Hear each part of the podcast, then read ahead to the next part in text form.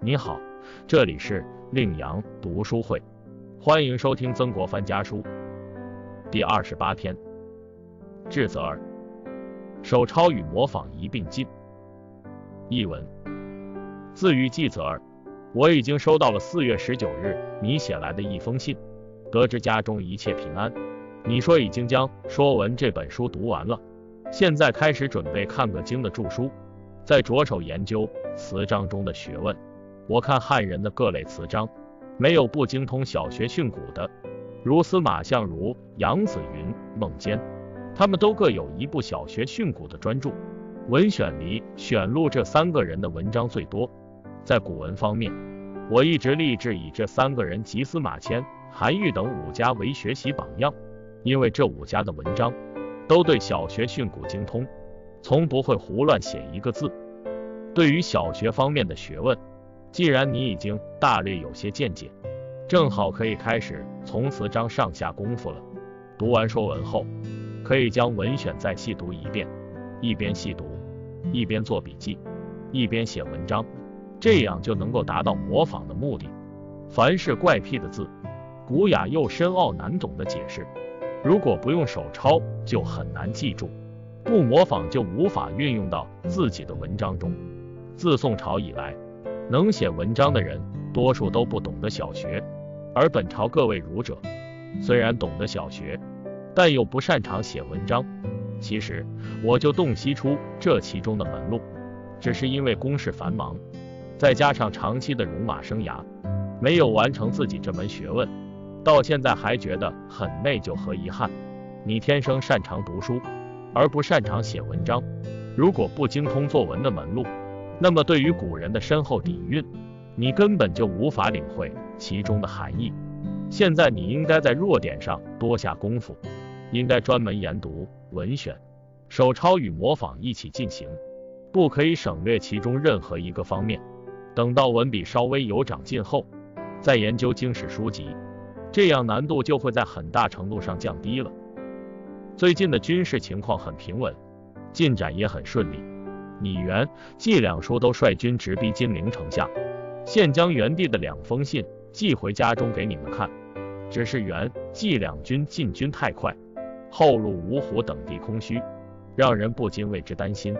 目前我正筹措兵力来填补这个军力的空虚，不知最后结果会不会出现疏失。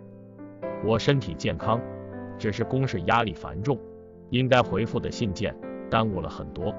其他的事还能料理，家中可以放心。这封信送给你程叔看一看，我很想要点家乡的茶叶，希望最好能尽快寄来。笛声手势。同治元年五月十四日。解读：曾国藩教育朱棣子侄于诗文创作时，首先要注重修辞，也就是在遣词用字上下功夫。他在日记中曾赞叹古人使用语言文字的变化无穷。他说：“古人妙处，只是造句之法变幻无穷，并主张散文的语言文字也需要变幻无穷。因此，他教育儿子要善于向司马迁、韩愈等人学习。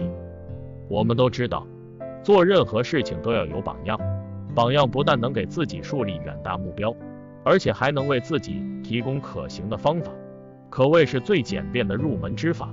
文章临摹就是最好的例证。”只要功夫下得到，最后定能青出于蓝而胜于蓝，开创一片新天地。不仅曾国藩如此，古代圣贤也会学习先贤的经验，来达到修身的目的。王羲之就是其中之一。王羲之七岁就开始练习书法，他非常崇拜东汉的大书法家张之，一有时间就熟读前代书法论著，刻苦练笔着了迷。无论走路还是坐着。都揣摩着名家书法的架势，手指不停地在衣襟上画着字，时间长了，连自己的衣襟都划破了。为了赶上张芝，他一边游历祖国的名山大川，一边用心学习前人的书法，逐渐形成了自己的独特风格。他每天写完字后，都要到家门前的池塘里洗涮笔砚，时间久了，池塘的水全部变成了深黑色。人们把这个池塘叫做墨池，最后，王羲之成为东晋时期著名的书法家，被后人尊称为书圣。由此可见，善于总结前人的经验教训，才能取得新认识，开辟新道路，实现新发展。此外，曾国藩还告诫儿子，在读文章的时候，要一边细读，一边做笔记，一边写，这样才能达到模仿的目的。因为在他看来，文章中那些怪癖的字和深奥的解释，如果不用手抄，是很难记住的。所以手抄能够帮助人强化记忆，日后写文章的时候，可以将这些句子运用到自己的文章里。也就是说，将手抄和模仿同时进行，这是增进作文能力不可缺少的步骤。那么，如何模仿与手抄并进呢？首先，除以模仿古人文句来丰富语言文字外，曾国藩要求诸弟子侄勤做笔记，将看过的优美文句。分门别类，抄写于小册中，为抒发情感时所用。其次，曾国藩要求儿子应按照经、使、子及各门加以区别，这样便于查找。抄记要精读仿效，达到熟能成诵，才算是完成抄录。